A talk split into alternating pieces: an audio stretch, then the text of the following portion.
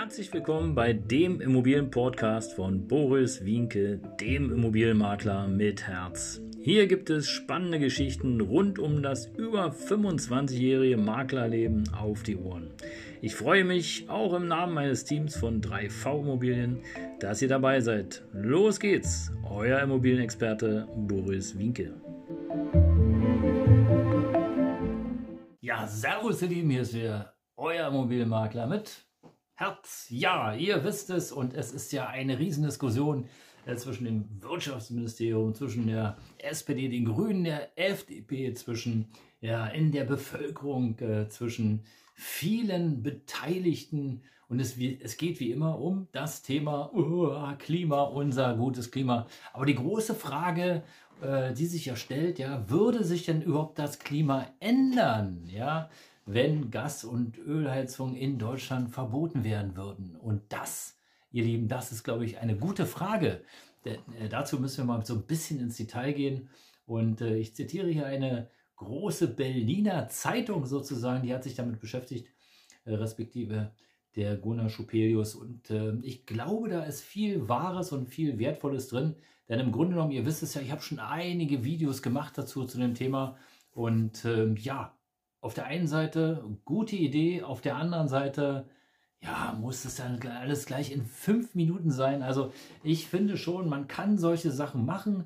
Man kann die natürlich auch in einem Plan und man kann eben äh, auch der Bevölkerung Angst machen. Und so habe ich das Gefühl, dass hier eher irgendwie auf Druck mal ganz schnell, ich muss irgendwie ähm, für was Besonderes stehen, weil ich einer besonderen Partei oder einer Partei angehöre und das habe ich versprochen und das mache ich jetzt. Aber ich glaube, am Ende des Tages geht es nicht um irgendwelche Parteiprogramme oder irgendwelche äh, Politik, sondern im Grunde genommen geht es um uns, nämlich um uns Bürger. Denn wir, egal ob du das bist oder ob ich das bin, wir tragen sozusagen mit unseren Steuern, die wir täglich bezahlen, und zwar egal welche Steuer, ob es die Umsatzsteuer, Mineralölsteuer oder weiß der Fuchs, was für Steuern da sind. Wir tragen nämlich im Grunde genommen ähm, das ganze Pamphlet hier. Das heißt also, wir tragen im Grunde genommen den kompletten, äh, das komplette Germany, hätte ich fast gesagt. Ja, also, das ist die Frage, die ich heute stelle. Würde sich das Klima ändern, wenn Gas- und Ölheizungen verboten werden würden in Deutschland?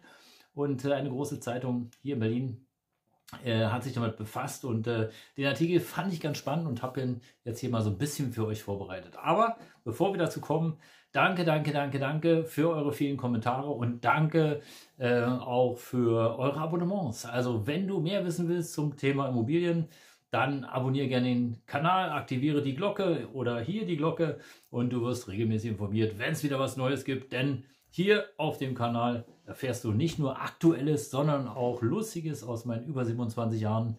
Und äh, da ist mir beim letzten Mal vor zwei Tagen wieder was eingefallen. Das werde ich auf jeden Fall hier noch einspielen. Und du wirst es in den nächsten Tagen zu sehen und vielleicht auch zu hören bekommen, je nachdem, wie du hier sozusagen bist, ob du äh, als Podcast hier reinhörst oder ob du dir das anschaust als äh, Video. Ja, das geplante Heizungsverbot, und jetzt kommen wir mal zur Sache, das geplante Heizungsverbot sorgt schon für große Verunsicherung. Und das hatte ich in den einen oder anderen letzten Videos bereits äh, euch schon mal so mitgegeben, äh, welche Herausforderungen wir da äh, so insgesamt haben. Und zwar nicht nur finanzieller Art, sondern natürlich auch der Art der Umsetzung. Ja? Und ähm, so schnell aus meiner Sicht wird es nicht funktionieren. Und da stehe ich nicht alleine, da gibt es viele, die äh, sich damit beschäftigen. Und Ihr wisst es ja, die FDP hat, äh, ja, man munkelt 113, 100 oder 70 Fragen nochmal gestellt, bevor es dann endgültig sozusagen zur Abstimmung kommt.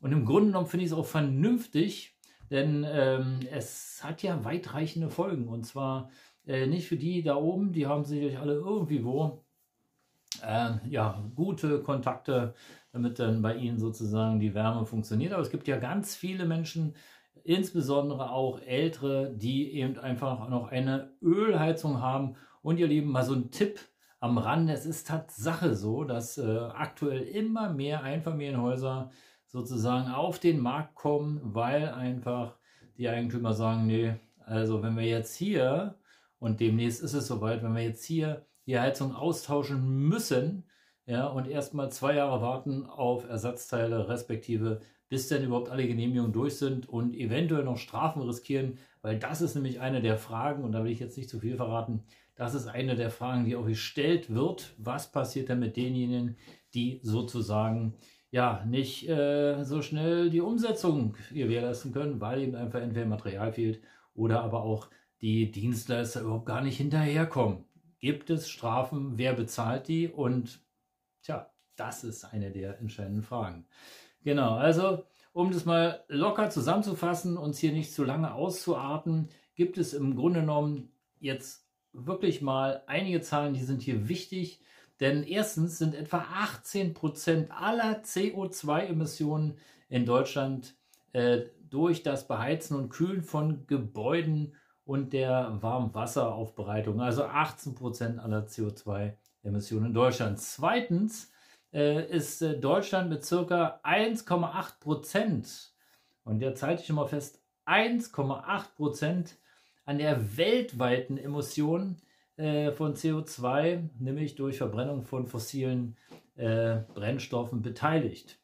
Also 1,8 Prozent. Fazit, Heiz- und Kühlsysteme aller Gebäude in Deutschland ja, sind an den weltweiten CO2-Emissionen weit unter einem Prozent beteiligt. Und jetzt dürfen wir uns mal echt die Frage stellen, ähm, ja, der Aufwand für das bisschen. Jetzt kannst du natürlich entgegen und kannst sagen, naja, also wenigstens ein bisschen, das ist ja erstmal schon ein Anfang. Aber zu welchem Preis, ihr Lieben? Und das ist die entscheidende Frage aus meiner Sicht.